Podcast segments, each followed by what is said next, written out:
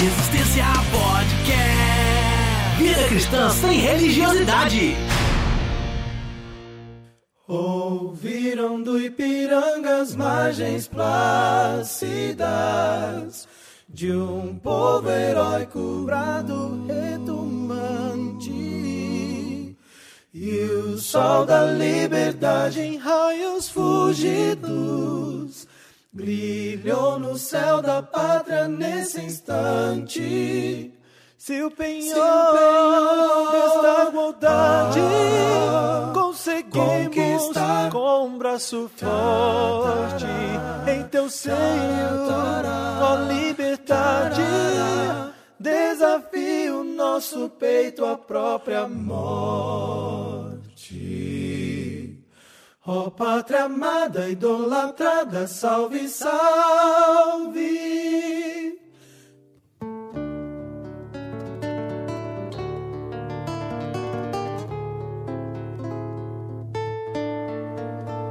Fala Resistência, programa de número 18 no ar. A sociedade brasileira, como conhecemos, vem sofrendo mudanças drásticas nos últimos anos. Mudanças essas que talvez mudem a cara de nossa nação para sempre. Escândalos de corrupção no governo como nunca antes visto, mudanças nos conceitos de família e do que é moralmente aceito, repressão econômica e manifestações populares são um indício de que entramos em um caminho sem volta? E como que um cidadão que tem sua vida pautada pelos conceitos bíblicos de vida sobrevive a um sistema que é muitas vezes opressor, onde parece que tudo nos empurra para o caminho mais fácil a ser seguido? Esse é o tema do nosso papo de hoje. Eu sou Rodrigo Oliveira e aos que dizem que todo mundo tem um preço, eu respondo: sim, mas o meu preço já foi pago. Hoje eu tenho valor. Fala Resistência, aqui é o Daniel Oliveira. E se você quer ser popular, recomendo que você não seja um cristão, porque essa sociedade não está nos suportando. Fala aí galera, aqui é o Rodrigo Muniz e diante do tema de hoje, é, eu digo que é a hora da gente tomar uma posição diante do mundo, mas não como juízes, e sim como construtores de pontes.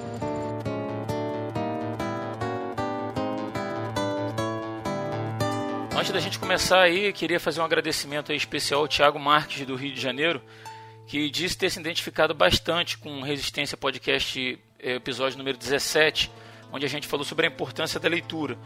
Ele disse ser escritor nas horas vagas e pediu o contato do Will, porque ele se interessou pela iniciativa dele de abrir uma editora de e-books. Então é isso aí, Tiagão. Tem que correr atrás mesmo e já te aviso de antemão que o Will, além de ser um cara muito atencioso, tem conhecimento de causa, tá bom? Ele tem me ajudado a botar em prática um projeto pessoal meu que estava parado há muito tempo e o cara é bom cola com ele aí que você tá bem, valeu? Mete o bronco. E queria fazer um agradecimento tardio também, porque a minha, a minha memória falha não, não ajuda muito, mas eu queria agradecer a Daiane Xavier, que é esposa do Daniel, e ela se ofereceu para fazer as artes da nossa sessão de colunistas do, do, nosso site do Resistência Podcast. Tá? Muito obrigado aí, Daiane, de coração mesmo. Se você não conhece a nossa sessão de colunistas, entra lá em www.resistenciapodcast.com. Lá no menu tem uma seção de colunistas, lá um íconezinho para auxiliar no crescimento da vida cristã sem religiosidade, beleza? E você, amigo ouvinte, acha que pode contribuir de alguma forma com o nosso projeto? Então entre em contato com a gente pelo nosso e-mail em resistenciapodcast@resistenciapodcast.com. E quem sabe você não passa a fazer parte do nosso time. Lembre-se de que juntos somos a resistência, valeu? resistenciapodcast@resistenciapodcast.com. Para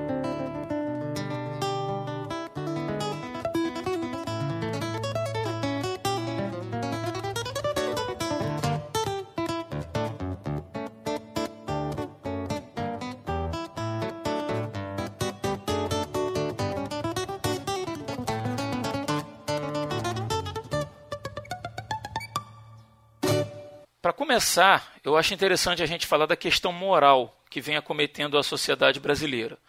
Já não é de hoje que a gente vê excessos sendo cometidos. Grupos ativistas que antes se envergonhavam de expor suas convicções, agora vêm fazendo isso publicamente e, infelizmente, de forma a afrontar quem pensa diferente deles. Em muitos casos, a sensação que fica é que a luta não é por igualdade, e sim para suplantar os valores sociais estabelecidos pela maioria. Você, Daniel, como cristão, se sente oprimido pela propaganda do faz o que tu queres, pois é tudo da lei? Bom, Rodrigo, é, eu penso que a gente sempre é afetado, por mais que a gente queira evitar isso, Eu tenho convicções de que o, o evangelho ele não vem para alcançar uma grande massa de pessoas. Vai ser um pequeno corpo que vai dar vazão para aquilo que Deus vem falar através do seu evangelho, daquilo que ele veio ensinar através do seu filho. Jesus Cristo mesmo disse para os discípulos que, que eles não nem sempre seriam bem recebidos, que seriam odiados por causa do nome dele, por causa do nome de Cristo. Uhum. Primeiro que nós a mensagem do evangelho é uma mensagem de reconciliação, mas também é uma mensagem de confronto. A gente tem os valores de Deus para o homem, aquilo que ele planejou para que o homem fosse, para que o homem fosse a sua imagem, a sua semelhança, e por outro lado temos uma sociedade que não quer ser a imagem e semelhança de Deus, elas querem ser o que elas acham que devem ser. O embate é normal. Até quando Deus chamou ali, até voltando para o Velho Testamento, chamou o povo de Israel, ele disse que eu separei vocês para que vocês sejam um povo separado do mundo, que sejam diferentes dos demais povos que vivam de acordo com os meus conceitos mas ele deixou bem claro que ele estava deixando a, a, os seus mandamentos, a, os seus preceitos de vida para aquele povo. Quer dizer, era um acordo entre Deus e a nação de Israel, hoje entre Deus e a igreja.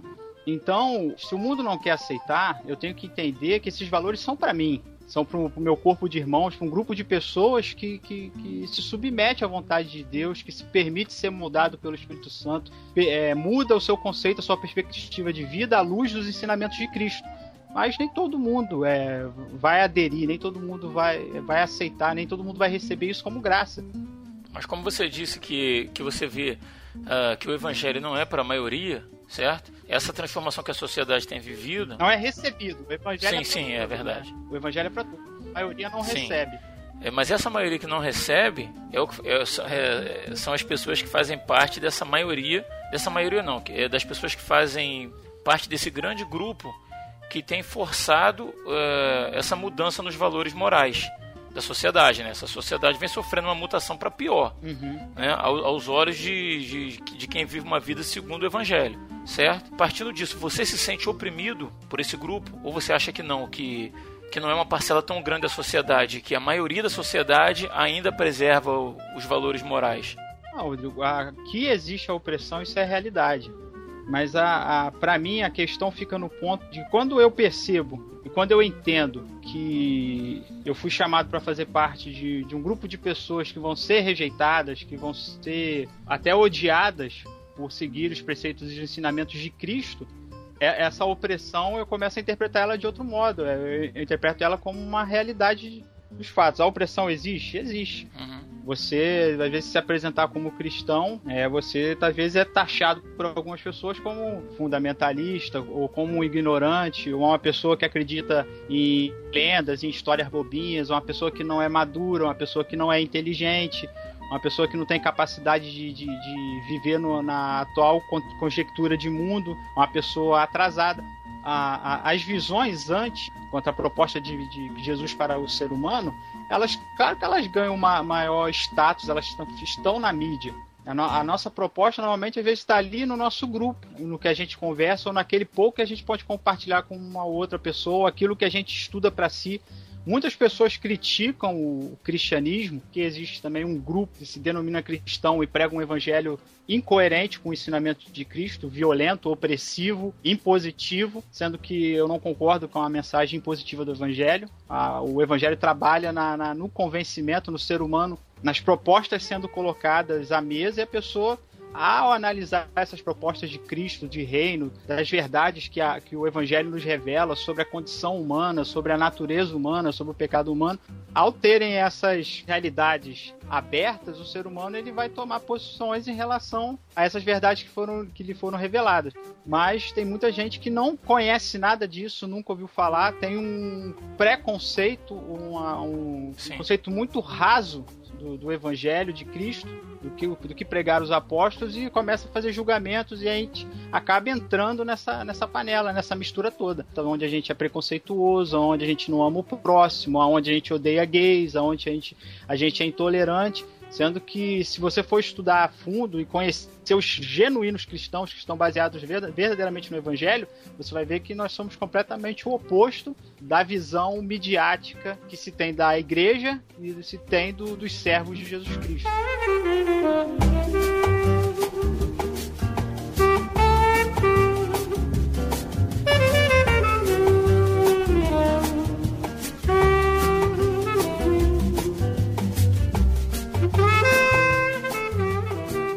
Conversando com o Will a respeito dessa, dessa opressão moral, levando assim para um outro nível, no sentido de que quanto mais instruídas as pessoas, elas precisam se denominar ateus para que o que elas dizem seja considerado. Sabe, se uma pessoa que às vezes num, num bom nível social, intelectual e tal, ela, ela quer ser ouvida e ela se denomina cristã, hoje já se percebe essa dificuldade em ser ouvido, sabe? É uma forma de, de opressão intelectual, né? Uma coisa que a gente não, pelo menos assim, eu não, não tinha conhecimento de que acontecia nesse nível, né? Mas o Will mesmo já tem percebido isso. Uhum. Um professor da Priscila, na universidade, conversando com ela e tal, numa determinada feita, por ela ter apresentado um trabalho, embora o curso dela tenha sido curso de dança, cuja base era adoração a Deus. E é interessante que, mesmo sendo assim cunho religioso, pelo simples fato de ser, de ter uma conexão com o Evangelho, tem um, um, um preconceito aí que se levanta contra manifestações de, de cunho evangélico. E embora seja uma, uma manifestação religiosa como outra qualquer, sofre preconceito, que o candomblé geralmente não sofre. Falei isso tudo para chegar no professor dela, que foi um dos avaliadores. E numa conversa informal que ele teve com ela é, a respeito da fé, ele declarou para ela isso que você acabou de falar, que ele cria, ele tinha uma determinada fé, né, um tipo de, de crença lá, mas ele não podia demonstrar, não podia declarar abertamente a fé dele no meio acadêmico, porque senão ele perdia credibilidade entre os pares, né? Então isso aí é, é uma constatação desse, dessa afirmação tua aí, porque o que acontece? Sobretudo no meio acadêmico, quando você vai de alguma forma emitir alguma opinião, subentende que ela está se apoiando sobre um, dados científicos, né? A ciência foi já rotulada como algo que não condiz ou não se coaduna com a fé. A fé ela é a antítese da razão para alguns, né? Você não pode ser uhum. uma pessoa de fé e ao mesmo tempo ser um, um ser racional, científico. Né? E a gente tem, ao contrário do que se pensa, evidências científicas que corroboram a fé. Então, essa característica de você achar o que quem é cristão ou quem é a, a pessoa que, que acredita no espiritual, no sobrenatural, é alguém despreparado, está diretamente atrelada a essa esse preconceito de que a ciência é basicamente postura racional. É a ciência como a verdade absoluta que a ciência diz é certo e não pode ser questionado. Alguns defensores da ciência que fazem isso dizem que o que a ciência determina não pode ser não pode ser rebatido ou se existe alguém que pensa diferente da ciência, ela já está errada só porque pensa diferente.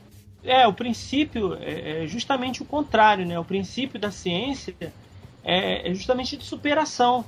É você, se você desenvolver um, um estudo científico provou através de método e tal, aquela proposição tua, eu preciso pegar aquela tua proposição e questionar ela, e, e indagar e, e, fazer novas perguntas e procurar tentar de alguma forma superar. O princípio da ciência é justamente esse. E é preciso uhum. que, se, que se diga que existe a boa ciência e a ciência ruim a boa ciência é, aquela, é esse tipo de ciência que se, se submete à verificação, que se submete a ser questionada. Uhum. E a ciência ruim é aquela ciência que se toma como única, soberana e que desmerece as outras. É, é a uhum. ciência desonesta, digamos assim. É, é, é a ciência desonesta, é aquela que ignora totalmente. É, é, aquela que diz que a Terra é o centro do universo e se você disser que a Terra gira em torno do Sol, te queima em praça pública. Né? isso, isso foi criticado. Né? Os cristãos foram criticados duramente por ter esse pensamento e, por outro lado, muitas vezes os cientistas de, dessa ciência ruim agem da mesma forma. Quero que a minha teoria seja enxergada como lei e que as outras nem como teoria sejam enxergadas, né? O exemplo disso é o criacionismo. Uhum. Quando você vai falar do criacionismo no meio científico, você é, é motivo de chacota, quando na realidade o criacionismo ele tem tanta força científica como qualquer outra linha é, de investigação honesta.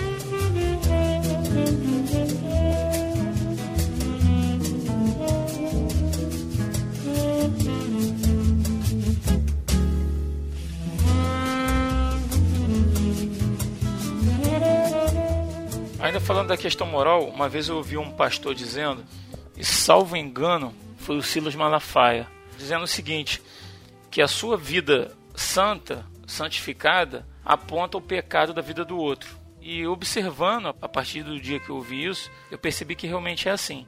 Quando você procura ter uma vida dentro dos parâmetros morais do evangelho, vamos botar assim, não estou nem falando uma vida de pregação não, mas uma vida dentro de parâmetros morais mesmo, para quem está vendo a gente de fora, sem intimidade, sem muito contato.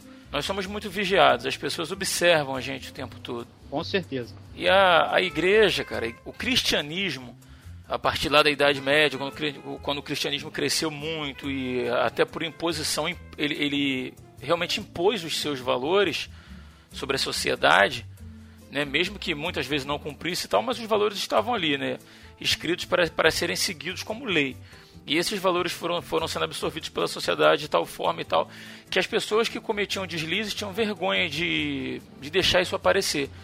E a partir do momento que a sociedade começa a mudar, que as pessoas começam a deixar uma vida religiosa meio de lado e tal, eu não estou falando de evangelho, tá? eu estou falando de, de cristianismo de instituição. Uhum. E a partir do momento que, as, que a sociedade começa a ter essa mudança e as pessoas começam a ficar muito libertinas em relação a tudo, e o cristianismo, os valores que são postos meio de lado, eu vejo assim como se fosse uma espécie de uma, de uma vingança subjetiva deles, entendeu? Agora a gente está por cima. Agora o que eu faço, que você considerava errado, o que meu avô considerava errado, agora eu tenho direito de fazer, eu tenho liberdade para fazer é meu direito, é meu prazer, eu posso.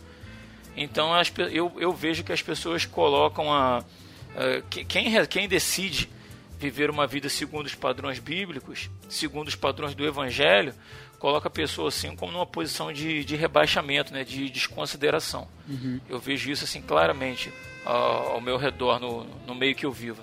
Essa questão da, da opressão, eu penso, cara, que essa sensação de que nós somos oprimidos ou que nós estamos sendo humilhados, eu penso que existe um espírito no meio cristão hoje de aceitação. Eu quero que as pessoas me apontem como certo, eu quero que as pessoas me admirem porque eu sou um servo de Cristo. As pessoas que, que, que, se atribulam, que se sentem oprimidas, sufocadas, humilhadas, diminuídas por essa subjetividade do, dos conceitos contrários ao evangelho que estão sendo impostos sobre nós, que, no, que nos fazem ser cafonas e não sei o que. É real, isso acontece, mas acho que essa sensação de, de ah, tá, tadinho de mim porque eu sou humilhado, ah, tadinho de mim porque eu sou posto como chacota, tadinho de mim porque eu sou considerado burro e ignorante porque eu sou cristão, ele fere um pouco a realidade do, do, do ser cristão. Em muitos textos e vários ensinamentos do Cristo e dos apóstolos estimulam a recebermos com felicidade, com alegria, é, é, essa ação oposta ao Evangelho, em sermos criticados, em sermos humilhados. Claro que a gente tem que saber dividir, que às vezes há, há uma não aceitação do Evangelho por causa de ações incoerentes com a palavra. Eu, eu, até brinco que tem a frase de Jesus, né? Jesus, numa dessas, desses ensinamentos, ele disse: ó, se me chamaram de Beuzebu, que era o nome que eles davam para o principal dos demônios, imagino que eles vão chamar vocês. Mas só que Jesus nunca agiu como demônio, ele foi considerado e julgado, mas ele, nunca deu um motivo para ser chamado. Hoje a gente há, vários, há várias nomenclaturas que os cristãos são, estão sendo chamados mas não porque. Não igual nesse caso. Jesus foi chamado de Beuzebu, mas não era um diabo. Muito pelo contrário, ele era um santo. Mas tem muitos cristãos que estão sendo chamados de vários nomes aí e estão condizendo com aquilo que estão sendo chamados. A gente também, a gente pode, a gente tem que se orgulhar de ser ofendido, de ser humilhado pelo evangelho, mas pelo motivo certo o apóstolo Pedro, na sua carta, ele diz que nós não devemos estranhar a ardente prova que vem sobre nós para nos tentar como se coisa estranha vos acontecesse. Vocês estão se surpreendendo com isso que está acontecendo? Seria o mais natural acontecer. A gente está vivendo contra os padrões do mundo, então a coisa mais normal é sermos taxados, sermos humilhados. O evangelho ele tem que ser destruído de algum modo, porque o que pregamos não é coerente com o espírito do mundo. Aí ele fala, né, que nós deve, deveríamos nos alegrar nos fatos de estarmos sendo participantes das aflições de Cristo. Porque Cristo falou: eu fui humilhado, eu fui pisoteado, eu fui rejeitado, vocês também. E nós deveríamos nos alegrar por, por sermos participantes das mesmas aflições de Cristo, de sermos humilhados. Para que também na, revelação da sua glória nós nos regozijemos e, e, fique, e fiquemos alegres.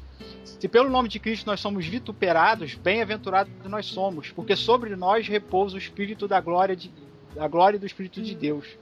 Que nenhum de vós padeça como homicida, ou ladrão, ou malfeitor, ou como se entremete em negócios alheios. Não viva um julgo como se você fosse um ladrão, como se você fosse um bandido, como se você estivesse fazendo alguma coisa errada. Muito pelo contrário, você está fazendo certo. Mas se alegre com isso e aprenda a viver com essa realidade. Nós somos cristãos. Se Cristo foi odiado, se Cristo foi desprezado, nós também seremos. Cabe o discípulo se satisfazer de ser parecido com o seu mestre. E a gente precisa fazer uma distinção aí entre o discípulo de Jesus e o evangélico. A gente precisa fazer uma, essa separação que a gente conhece de, da maioria dessas vertentes de evangelho hoje em dia, na realidade não tem nada de evangelho. Então, quando você pergunta se a gente é oprimido, não, né, se o cristão é oprimido quanto aos valores morais, naturalmente ele vai se sentir oprimido porque o mundo, vamos de lá 1 João 5,19, o mundo jaz no maligno.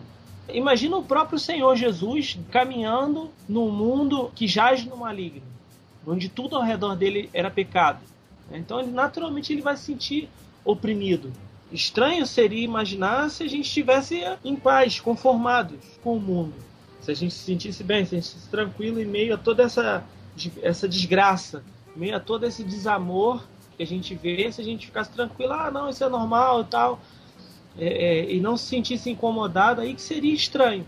Né? Porque ali, ainda na, na primeira de João, primeira carta de João, é, no capítulo 2, versículo 15, ele diz o que? Não ameis o mundo nem o que nele há. Então, é uma advertência para a gente estar atento a, a, essa realidade que a gente vive.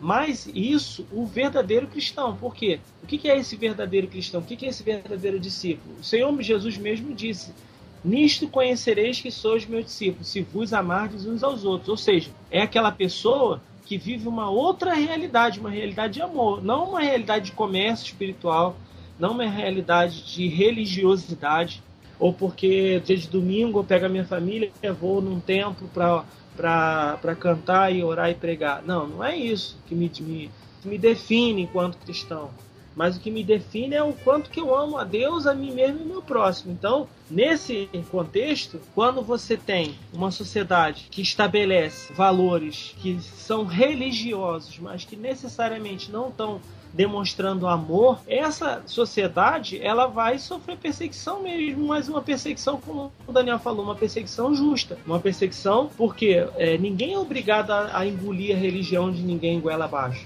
Mas uhum. é diferente de você ser perseguido, de você ser oprimido por causa da justiça, por causa do amor.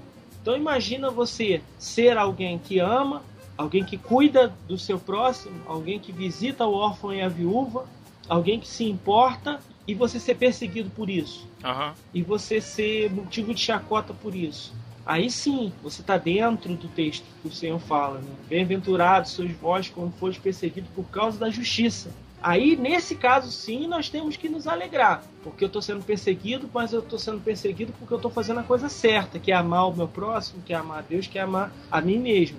Agora, se eu estou sendo perseguido porque eu estou tentando empurrar a goela abaixo do meu vizinho, que ele é obrigado a ouvir as músicas que eu gosto de ouvir, que ele não pode assistir televisão, estou tentando empurrar a goela abaixo, que ele tem que usar esse ou aquele tipo de roupa, quando eu vou tentando forçar ele a alterar o estilo de vida dele para padrões religiosos, aí eu não tenho motivo nenhum para me alegrar, não. Pelo contrário, eu ah. tenho que respeitar.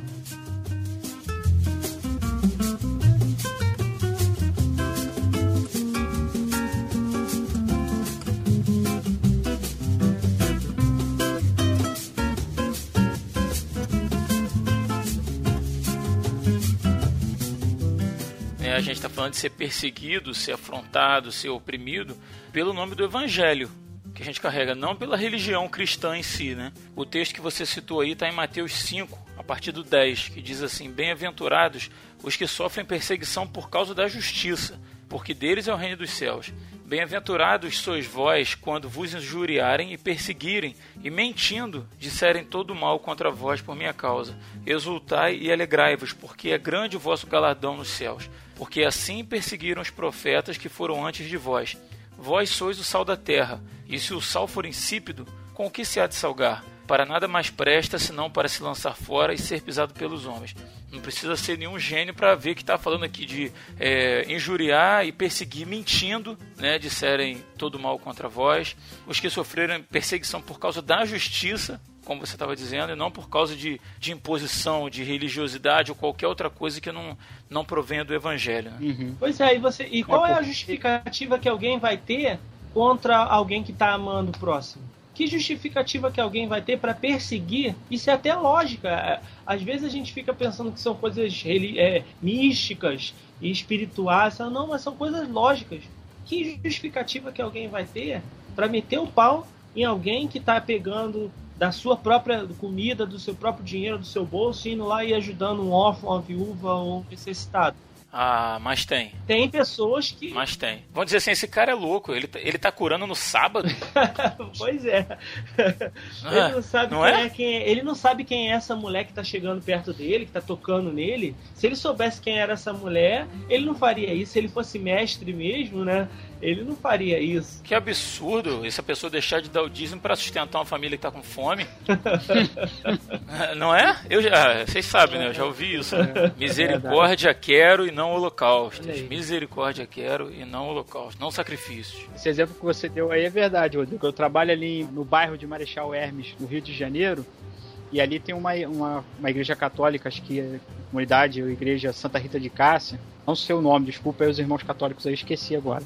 E eles fazem trabalho, dão alimento, né? Almoço, o pessoal pode ir lá tomar banho na parte da manhã. E o que acontece? Ali em Marechal fica uma grande concentração de moradores de rua. E até mesmo no local onde a gente trabalha, alguns deles dormem ali. Alguns a gente até conhece, faz amizade, brinca, mas volta e meia a gente ouve a população reclamando: ah lá, tá sustentando vagabundo, os caras podendo trabalhar, não sei o que, tá ali a igreja. Tipo assim, tá saindo do bolso de quem? Tá saindo do bolso da igreja lá, do dízimo dos irmãos católicos lá, mas incomoda. Foi o que eu te falei. A sua vida, a sua vida piedosa incomoda aquele que não é. Ele não, ele não aceita simplesmente, ele se incomoda com a sua piedade. É, é realmente complicado. A gente vê que realmente isso existe. Eu, eu, eu penso assim que.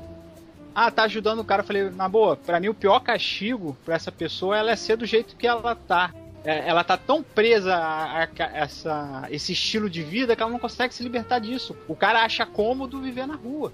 Às vezes alguns realmente. A gente, a conhece, a gente ouve as histórias, tem gente ali que pode até se dar bem ou pode morar em outro lugar. Qualquer um pode achar que é cômodo, que o cara tá se aproveitando da igreja e etc. Mas e aí? Graças a Deus tem alguém ali ajudando que, e que Deus tenha misericórdia. Tem situações que nunca vão ser mudadas. Vai ter gente que vai mendigar o resto da vida e vai precisar desse amparo o resto da vida. Ai, desses que não tem condição, que não, não tem um, uma força interna para mudar de vida se não tiver essas pessoas para ajudarem eles. Pelo menos eles estão ali aliviando o sofrimento dessas pessoas. Eu conheço casos de, de pessoas aqui na região, em, em Nova Friburgo, é, mendigo, drogado, e o amigo meu, Rodrigo Paradela, pastor lá da igreja que eu, que eu sou membro, foi lá, se, se compadeceu do cara, foi lá oferecer para ele, fulano, vamos lá, vamos embora, cara, vamos se tratar, vamos largar isso aí. Aí, não, mas a clínica é cara. Não, a gente vai pagar para você, cara. Você só tem que querer. A gente vai dar o material, vai pagar para você. Não, vou ficar por aqui mesmo e tal. Ou seja, é exatamente o que você está falando. Não tem interesse, ele não quer. Uhum. Mas mesmo assim tem alguém ali para suprir a necessidade imediata dele, né? Seja de um cobertor, seja de um prato de comida. Pode não mudar a vida dele totalmente. Né, porque ele mesmo não quer, mas está ali fazendo. Por isso eu vou deixar de fazer o meu papel, uhum. né, de, de ajudar, de amar o próximo. Você está dando mais um dia, mais um dia para ele poder ter a chance de mudar, né? mais uma chance, mais uma oportunidade, digamos assim, de tentar mudar. Né? É, pensando por esse prisma assim, é bem.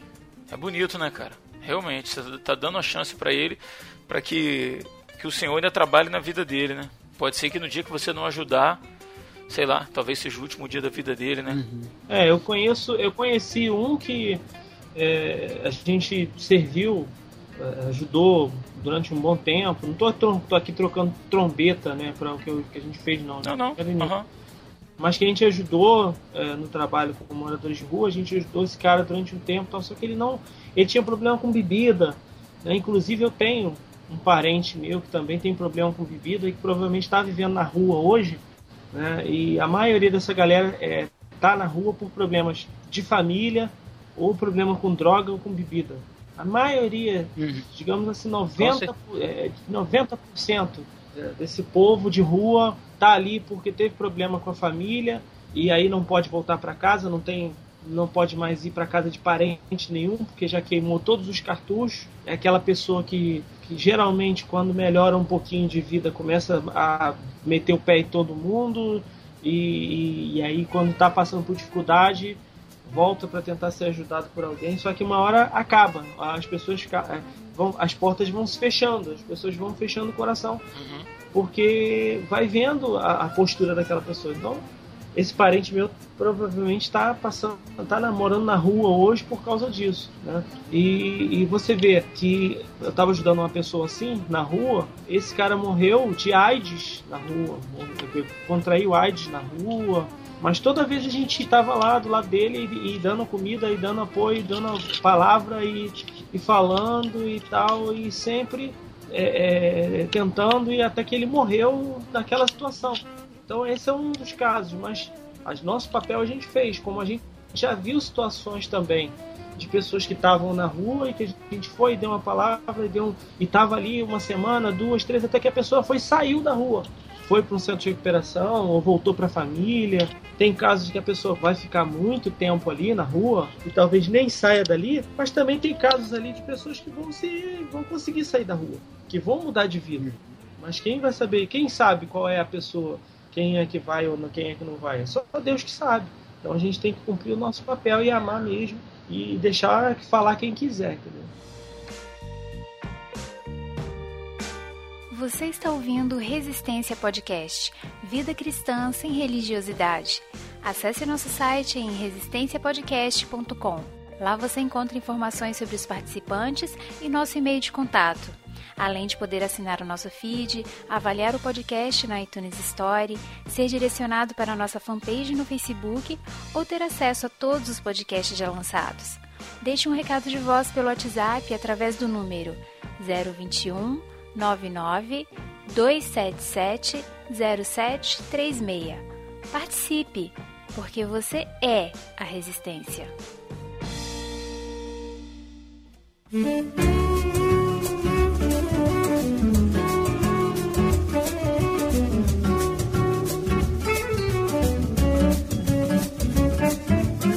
Nós estamos vivendo uma crise econômica no país.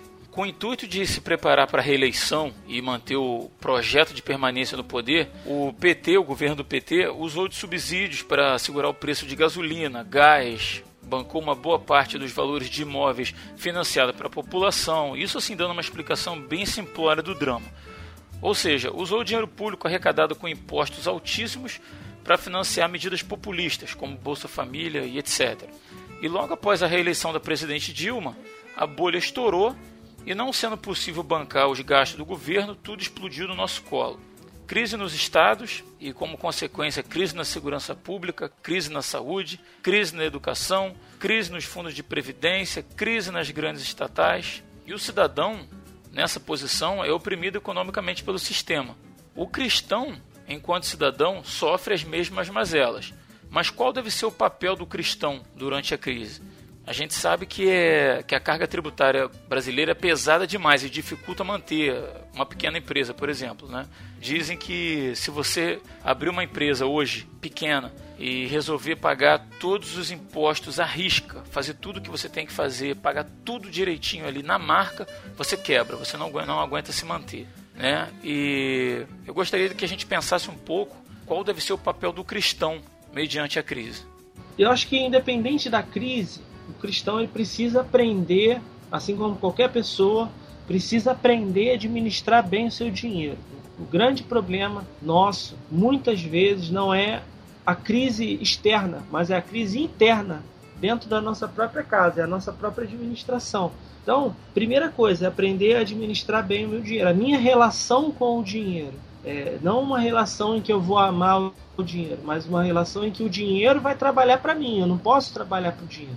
Dinheiro tem que trabalhar para mim. Então eu preciso é, é, ter essa, essa consciência. E para isso, até como já no último programa indiquei, eu vou indicar novamente o livro do T. Harvey Eker, que é Os Segredos da Mente Milionária. O título assim, Aprenda a enriquecer mudando seus conceitos sobre o dinheiro e adotando os hábitos das pessoas bem-sucedidas. Então ele dá várias dicas em relação ao dinheiro, como você administrar e tudo mais, né? Qual, qual a tua mudar a tua relação sobre dinheiro, né? como pensar é, em relação ao dinheiro.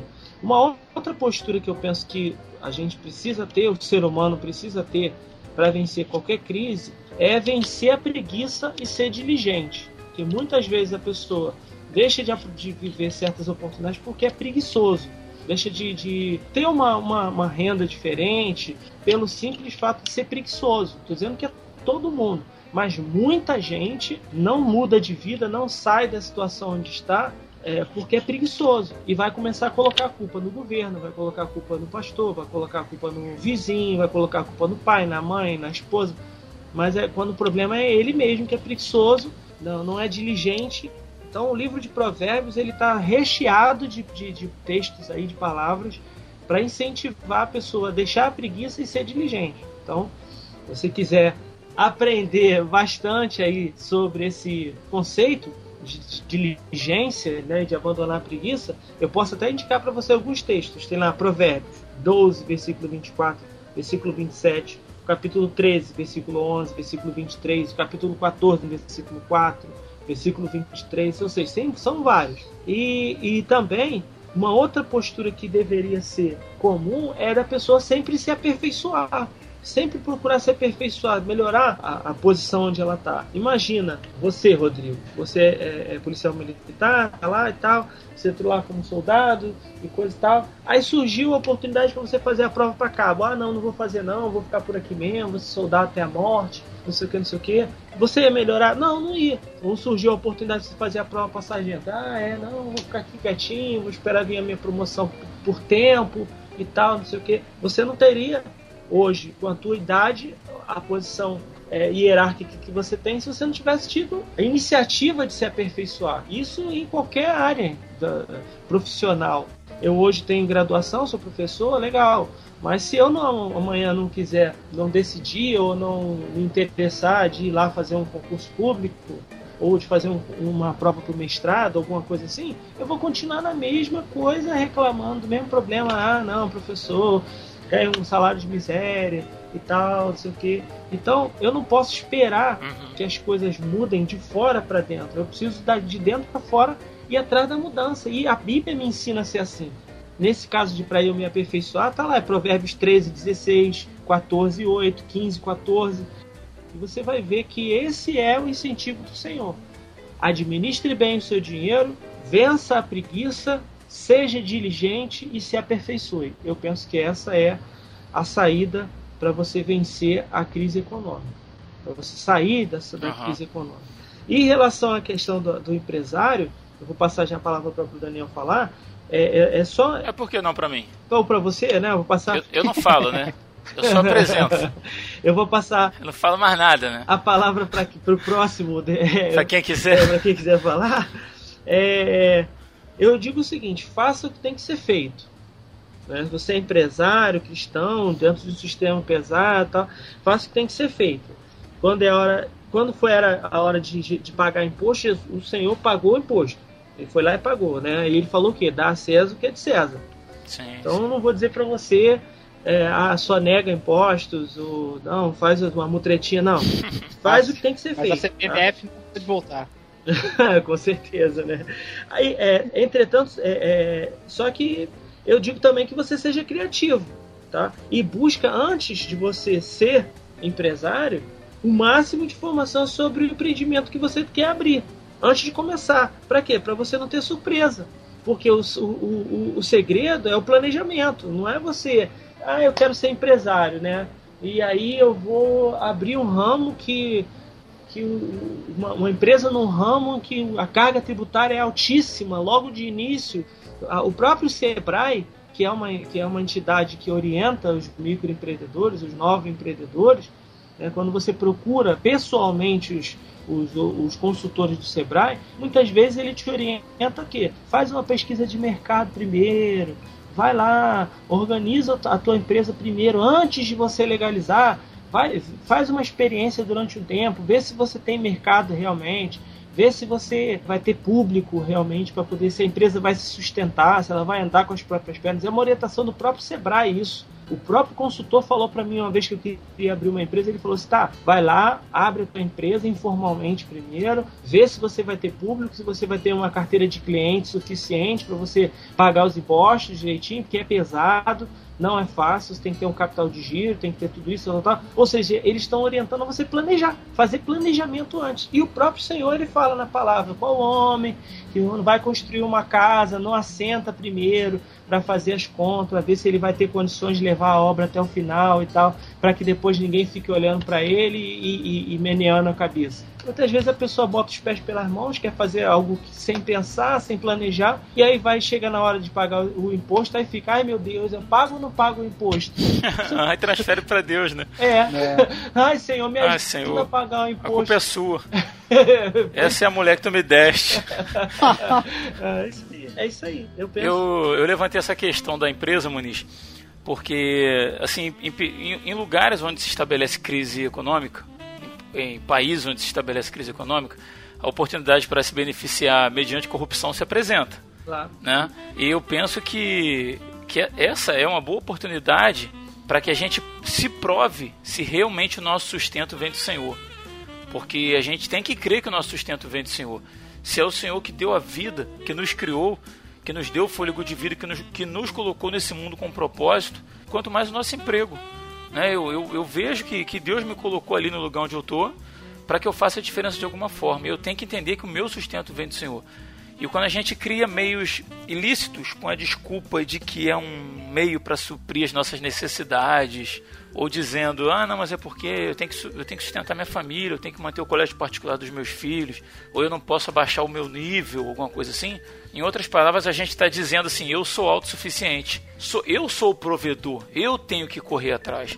Né? Quando e a gente começa a entrar por um caminho de desonestidade, é, isso aí é, um... é e, e, é, assim, a gente cria um auto, um auto engano na verdade, né? É. E vai entrando devagarzinho, é um imposto que eu não pago aqui, é uma nota fiscal que eu não tiro, né? E só queria deixar o texto de Provérbios 16:8, que diz assim: Melhor é o pouco com justiça do que grandes rendas com injustiça. É verdade.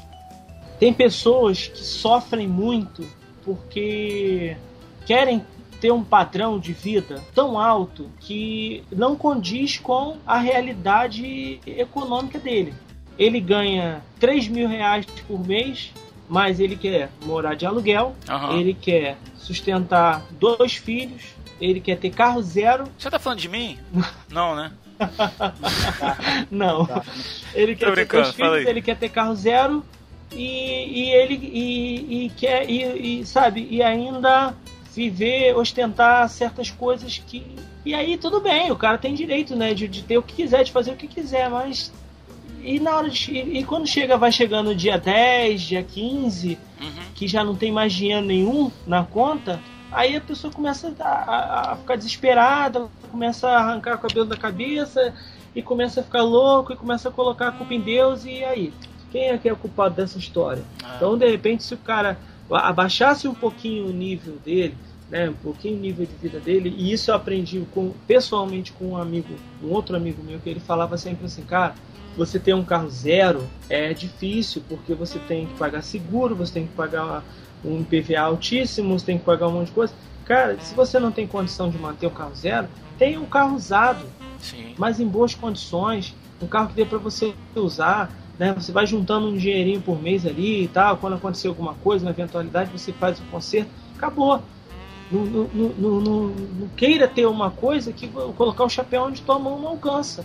Então é, é é, essa ostentação é mais um valor deturpado da sociedade atual. Justamente. Ninguém quer. Né? Que, o cara, que o cara trabalha lá no McDonald's ganhando 600 reais por mês, mas tem que comprar um iPhone de 3.500.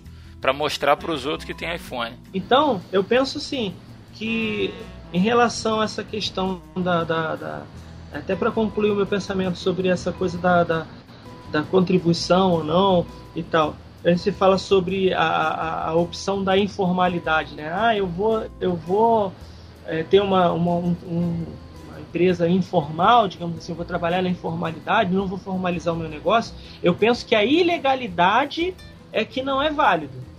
Você ser informal, é, até certo ponto, é válido, mas isso é ilegal, não. É, uhum. Então, todo trabalho duro ele vai ser recompensado. Se você trabalhar duro, se você ralar o coco lá, ralar o couro trabalhando, você vai ser recompensado de alguma forma. Porque senão a palavra de Deus seria mentirosa. Ela está falando uhum. que o cara que trabalha ele vai alcançar recompensa. Agora você não Bate pode. aí não, maluco. Agora você não pode é. Agora você não pode ele é. Tá pregando lá, ó. Que Deus, Ele tá pregando. É. Agora você não pode esquecer do amor. Esquecer do amor por si mesmo. Porque muitas vezes a gente entra numa roda viva e deixa de se amar. Porque escolheu certas coisas que e sem pensar em si mesmo, na sua própria condição. Você não pode esquecer de amar a sua família, porque você vai entrar numa numa, numa situação que vai acabar prejudicando a sua família e, consequentemente, você vai prejudicar o seu relacionamento com Deus.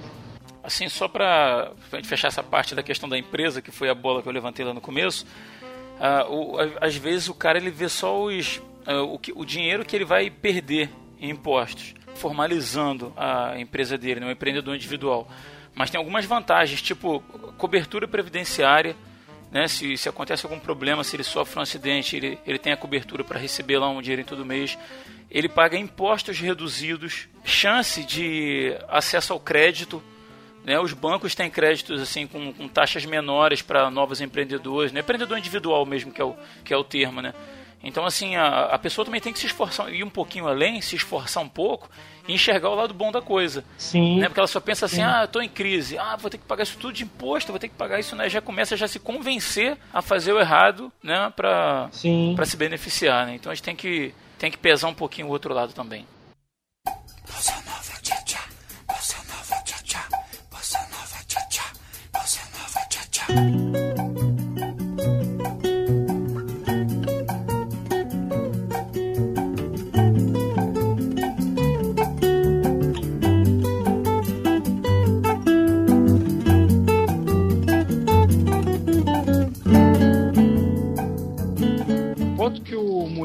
Tocou, ele é extremamente importante quando a gente trata de crise, cara. Porque crise, você tem que aprender a viver com a realidade. Se você não aprende a viver com a realidade daquilo que está chegando a você, o que, que a crise causa? A crise causa o, a queda do poder aquisitivo. Tipo, que o seu dinheiro podia comprar há, há um ano atrás, você não consegue comprar mais hoje com o seu dinheiro. Então a pessoa realmente ela tem que se adaptar.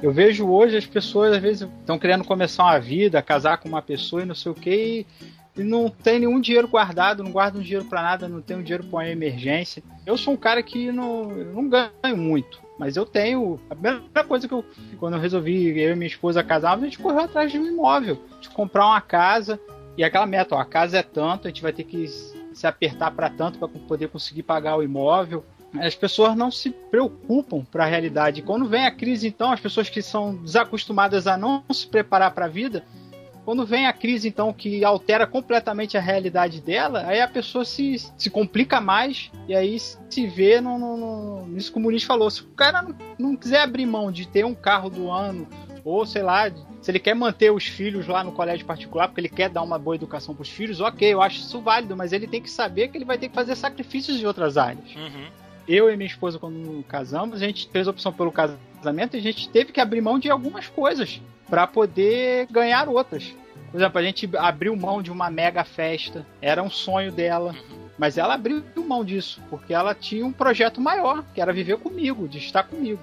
Então a gente abriu mão de fazer uma mega festa para fazer uma coisa mais simples. Pegamos o dinheiro que a gente ia gastar numa mega festa, compramos móveis para cozinha, móveis para sala, coisas que são necessárias que hoje a gente está aqui curtindo, vivendo bem, tranquilo que se a gente tivesse topado em fazer a festa, a gente hoje ainda ia estar tá correndo atrás de comprar essas coisas. Uhum. O pessoal do trabalho brinca muito comigo, né? Que eu, vou fazer um curso para eles de, de, pobreza.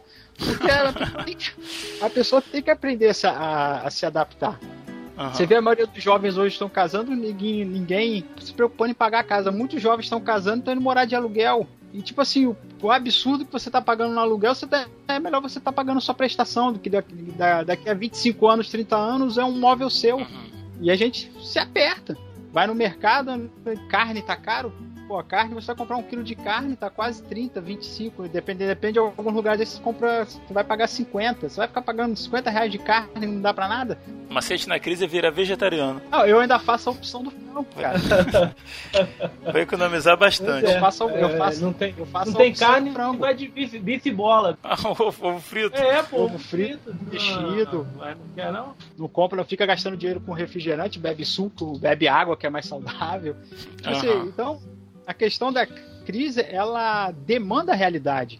E o cristão, ele, uma coisa que a palavra nos ensina, que Deus também ele trabalha com realidade. Vocês citaram aí provérbios, ele diz que tem momento de, de rir, tem momento de chorar, tem momento que você vai poder comer do bom e do melhor. Tem, tem Natal que você vai poder fazer aquela, aquela ceia fantástica. E tem Natal que você não vai poder fazer, filho. Vai, se tiver que fazer passar a ceia do ano novo comendo no missimi hoje, vai comer. Eu... E tem muito cristão que ele não, ele não aprende a viver essa realidade. Deus nos chama a nos tornarmos pessoas maduras. O apóstolo Paulo não era uma pessoa acomodada que aceitava tudo que vinha na vida dele. Ele, ele, ele era uma pessoa madura que aprendia a viver as, as realidades. Ele fala: eu sei, eu sei viver na pobreza, eu estou tanto preparado para viver em momentos de, de, de, fartura e momentos de pobreza. Não é porque ele está ali, ah, não, o que vier de Deus veio. Não, ele sabe viver a realidade. Apertou, apertou. Eu vou segurar meus fundos. Dá para eu ter uma coisinha a mais? Beleza, vou ter uma coisinha a mais. Foi como o Muniz falou: o cara tem que administrar o seu dinheiro, ser o senhor da, da, da do seu dinheiro e administrá-lo maduramente, enxergando a realidade que está em volta dele. Tem que, tem que poupar, tem que guardar dinheiro, tem que investir, como o Muniz falou, tem que estudar, conseguir alguma coisa melhor. Porque ficar acomodado, de braços cruzados e ficar querendo bancar o, o rei do camarote, vai se dar mal. Aí o cara vai lá e dizima por medo, não por amor. Ele dizima para Deus repreender o devorador. Mas aí ele gasta torta e direita no cartão de crédito, compra o que não pode, gasta o que não tem. Aí depois o que, que o cara faz? O cara pira, né? Uhum. Ou bota a culpa em Deus, né? Igual Adão fez, ó senhor, a mulher que tu me deu aí que é complicada, né? Sabe de ou, ou, o cara, ou o cara pira. Cara, cara de pau, né? Muito, cara, muito cara, cara de, de pauzíssimo. Né?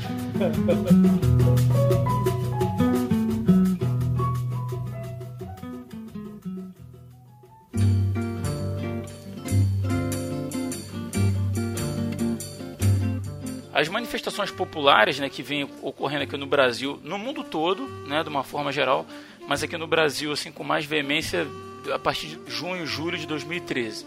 Mas as manifestações populares são uma forma legítima de o cidadão protestar contra os desmandos do governo instituído. Sendo assim, por que, que alguns pastores advertem e até ameaçam os membros de sua igreja para que eles não tomem parte nessas manifestações? Vocês concordam que é um direito do cristão de ir para a rua protestar? Vou só deixar o texto aí que normalmente é usado. Eu sei que você vai falar, mas é bom para orientação. Texto de Romanos 13, é, versículo 1, diz assim: Todos devem sujeitar-se às autoridades governamentais, pois não há autoridade que não venha de Deus. As autoridades que existem foram por ele estabelecidas. Fala aí, Dani. Então, é, no podcast Cristão e a Política, nós discutimos, né? Discutimos não, nós falamos sobre esse texto de Romanos 13, né? Sobre a, a função do Estado, que foi que é vontade de Deus que o homem seja governado por uma autoridade e a gente sabe que realmente Deus colocou essas autoridades ali, mas a gente chegou lá num denominador comum de que ela está ali para fazer a justiça.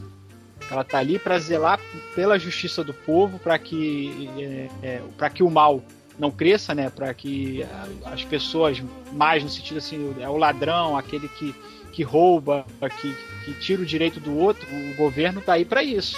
é totalmente lícito o cidadão se levantar contra o governo quando ele não está fazendo, e é lícito para o cristão também fazer isso, quando ele percebe que o governo está desobedecendo o princípio para o qual Deus colocou o governo ali, que é para estabelecer a justiça.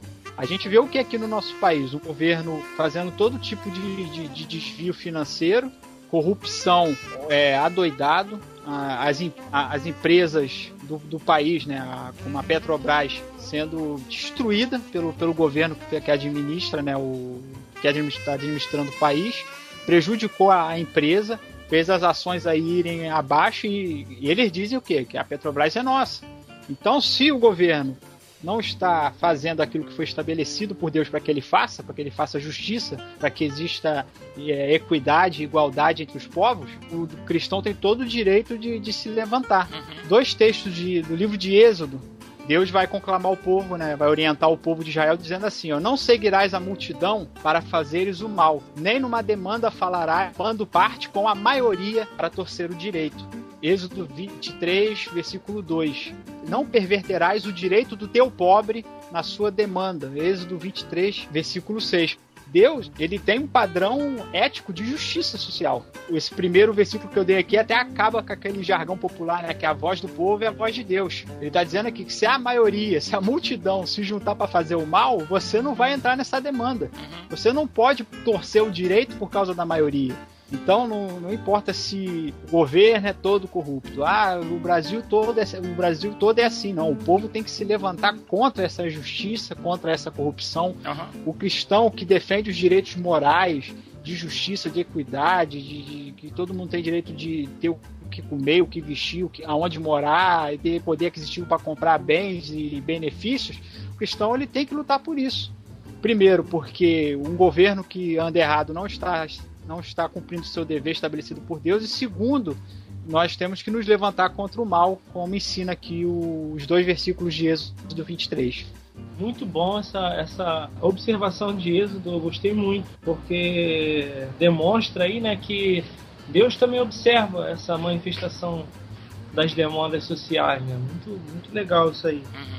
Agora, a palavra protestar, ela significa demonstrar repulsa ou revolta, insurgir-se, reclamar. Insurgir-se que significa colocar, colocar-se contra, o buscar justiça. Então, é, quando se usa esse texto de Romanos 13 para justificar, o texto está como aí, por favor, Rodrigo, na, no versículo 4 de Romanos 13, na tua versão. Como é que está aí? Está na NVI. Como é que está escrito aí? Diz assim: Pois os governantes não devem ser temidos, a não ser pelos que praticam mal você quer viver livre do medo da autoridade? Pratique o bem, e ela o enaltecerá, pois é serva de Deus para o seu bem. Mas se você praticar o mal, tenha medo, pois ela não porta a espada sem motivo. É serva de Deus, agente da justiça, para punir quem pratica o mal. Então, é, o, próprio, o próprio versículo aí, na, na, na, na tanto na tua versão, na NVI, quanto na revista corrigida, uhum quanto na atualizada, em outras versões, eles dão a mesma interpretação, a mesma, você entende da mesma maneira, que é o que? A autoridade ela só existe enquanto ela está alinhada com os interesses de Deus. Então, a partir do momento que o governante deixa de representar o interesse de Deus em relação ao homem, uhum. ele deixa de ter autoridade, ele deixa de ser autoridade na realidade, essa autoridade ela é delegada por Deus. Essa autoridade que governa o mundo em geral, que é o que vai limitar a ação do homem, porque senão seria o caos, é uma autoridade delegada por Deus para a manutenção da vida.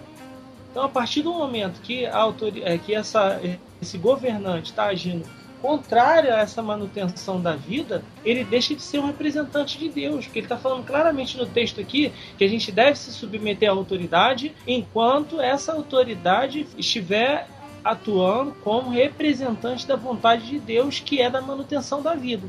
Então, é, esse texto já cai por terra, como já ouvi pastores que falam que ah, o cristão não pode ser sindicalista, o cristão não pode ser panfletário, né, não pode participar de manifestação e tal.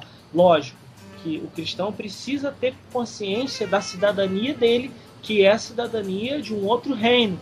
Nós somos cidadãos de um outro reino vivendo no Brasil.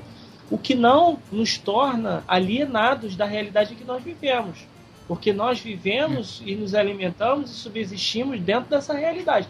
Então, por conta disso, a gente pode sim se manifestar. O próprio apóstolo Paulo, para demonstrar que esse que eu estou falando não entra em contradição com o texto, o próprio apóstolo Paulo, lá em Atos 25, vai apelar quando ele se sentiu injustiçado diante do que estavam fazendo com ele, ele vai apelar para quem? Vai apelar para César. E isso assim. fez com que fez com que demandasse uma série de coisas. Ele ficou preso um, um tempão em Roma, usou o direito de ser cidadão romano. Não, eu sou cidadão romano, que negócio é esse? Vai me, eu quero eu quero ser julgado por César, eu quero ir à presença de César.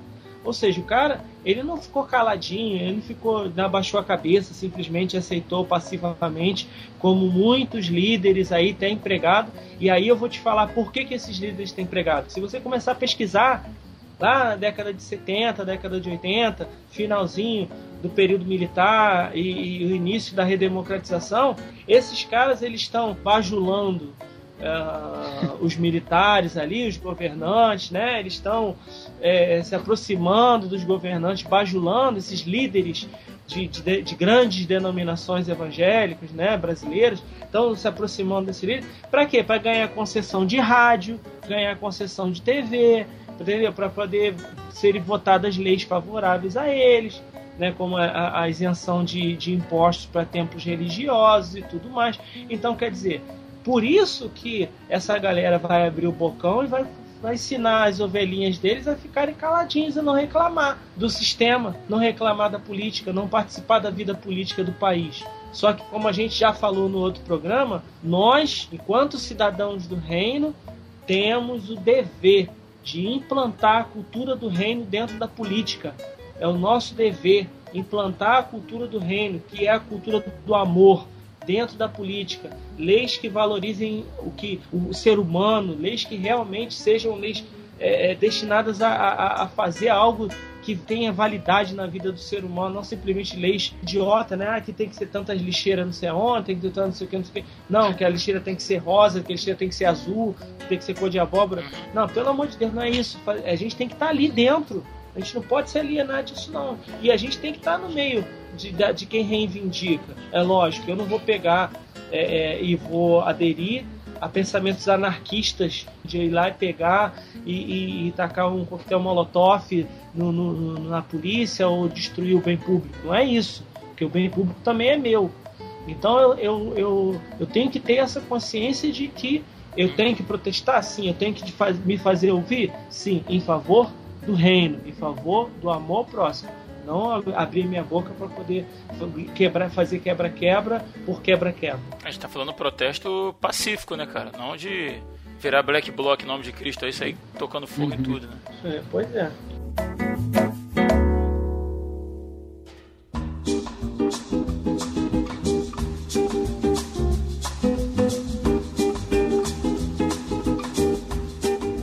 Isso, pessoal. Chegamos aí ao fim de mais um programa e vamos às considerações finais para a gente caminhar para o encerramento. Fala aí, Daniel. É, Rodrigo, quero agradecer mais uma vez pelo teu convite de poder estar participando de mais essa, essa gravação. O Muniz aí pela troca de ideias aí durante o programa. E dizer ao, aos amigos do, do, do Resistência que nós estamos vivendo dias difíceis, a igreja, de certo modo, eu ainda não considero isso uma grande perseguição, mas de certo modo a igreja tem sido a, atacada. E se a gente tem sido comparado com outros grupos que não vivem o genuíno evangelho como o Muniz descreveu, a gente tem que também entender que as pessoas não fazem essa, essa separação. E a gente tem que entender que faz parte do pacote ser taxado ou interpretado dessa forma.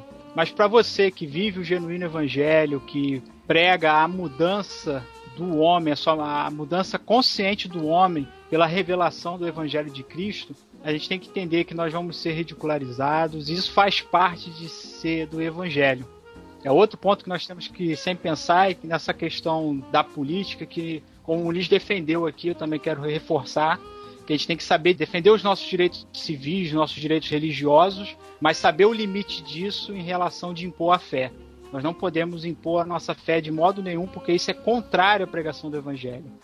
O ser humano ele tem que receber o Evangelho e mudar por vontade própria, por consciência, porque se nós impormos o Evangelho e as pessoas mudarem por causa de medo, por oposição, isso não é Evangelho, isso não foi, isso não foi o que Jesus fez e não é o que a igreja hoje deve fazer. Sim. Então nós temos que ter esse tipo de pensamento, temos que realmente saber lutar pelos nossos direitos civis e religiosos, mas saber que tudo isso não está acima do amor ao próximo e da pregação do evangelho pela operação do Espírito Santo que convence o homem do pecado.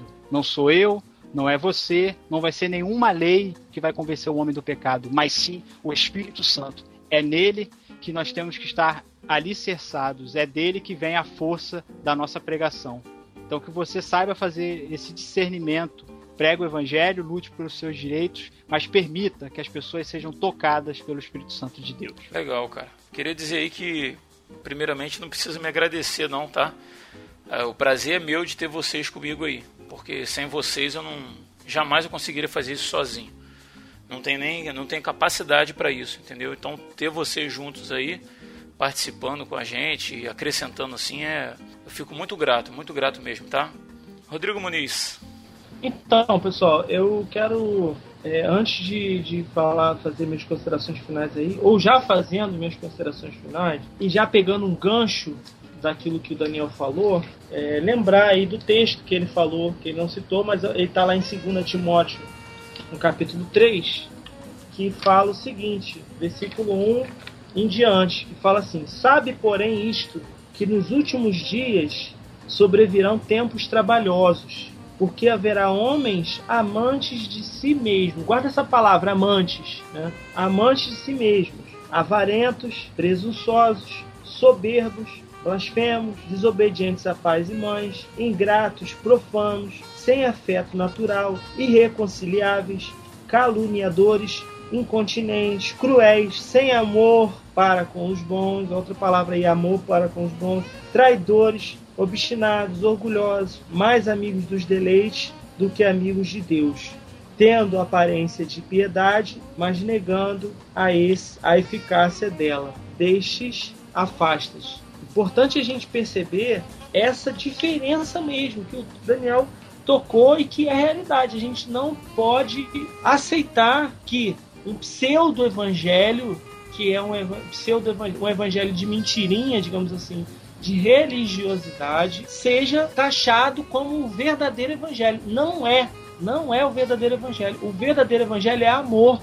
Então, esse texto aqui de, de, de 2 Timóteo, nesse texto aqui, Paulo está alertando Timóteo e nos alertando também para essa realidade. Pessoal, nos últimos tempos, os homens deixarão de amar uns aos outros, eles vão amar mais a si mesmos. E o evangelho é amor. Então eu bato nessa tecla, eu falo, eu repito toda vez, porque gente, não dá para fugir disso, não dá para fugir disso. Não tem como é, é, fugir dessa realidade de que nós temos que viver. Esse, o evangelho é isso.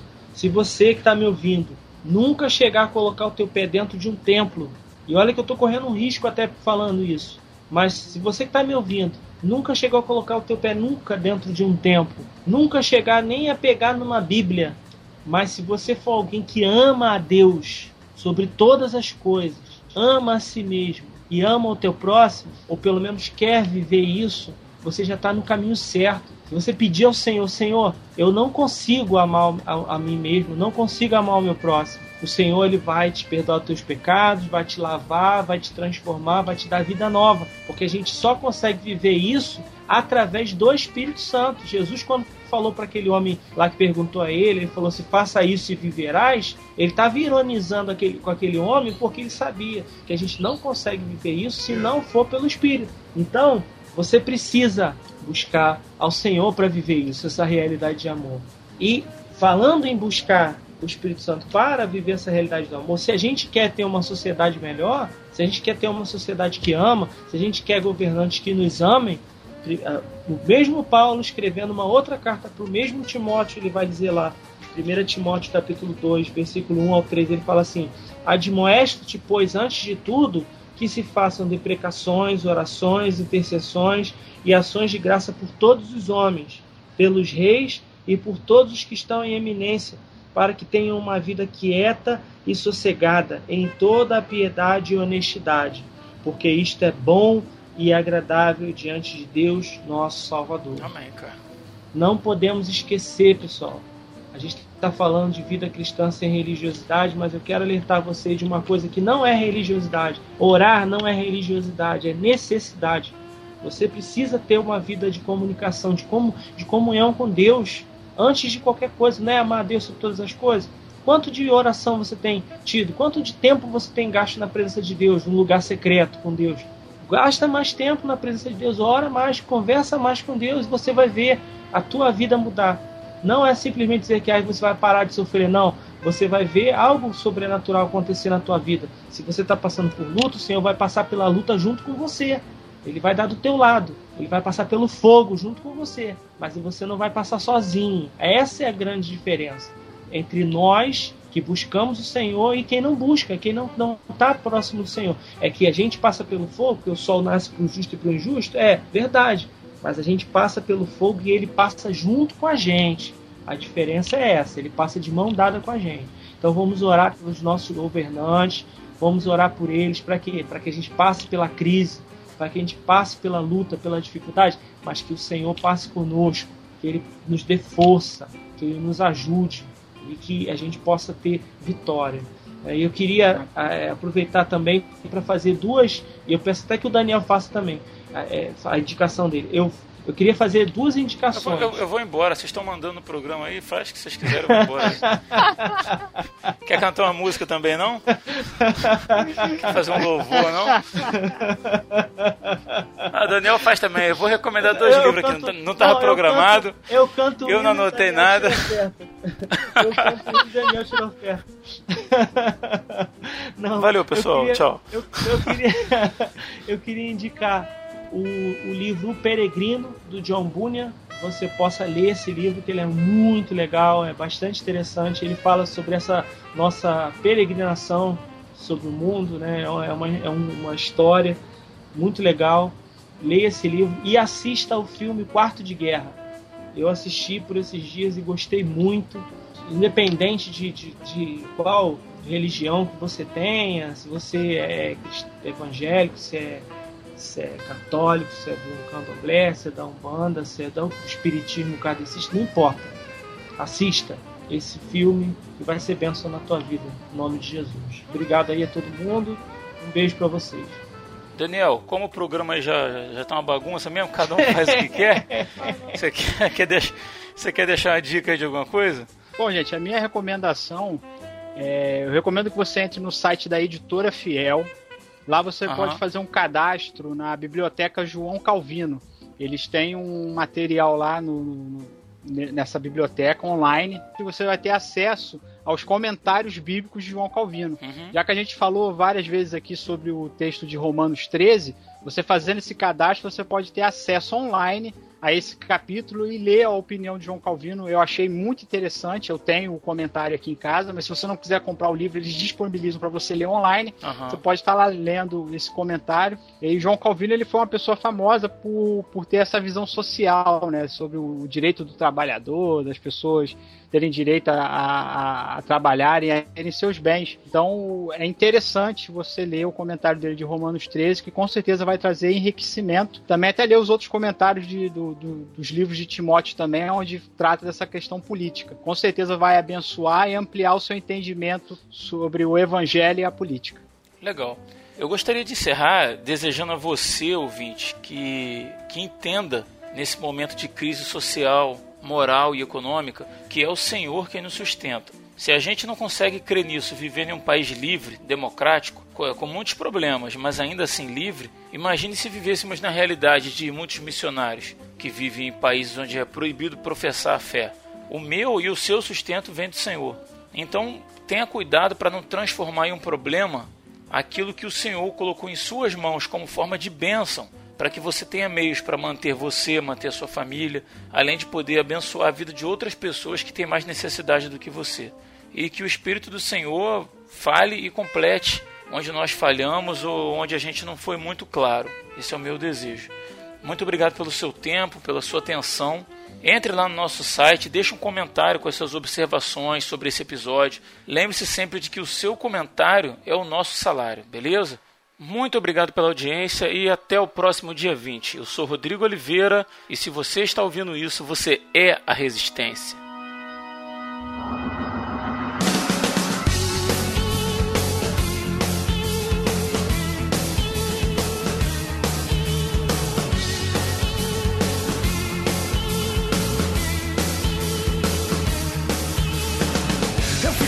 Cansado de ver a maldade no meio da rua. Aqueles que ganham a vida, daqueles que perdem as suas. É gente que quer o mal, pra gente que faz o bem. É gente de dignidade que vive com medo de quem não tem. Diziam que eram coitados amordaçados pela censura. Agora desfilam nas bancas, imprimem a própria ditadura. Pobre de Tibet Saida, ai de Ticorazim. Deixa nossa garganta virar o juízo do teu fim. Antes mesmo de toda a guerra de eu nascer. No princípio era o verbo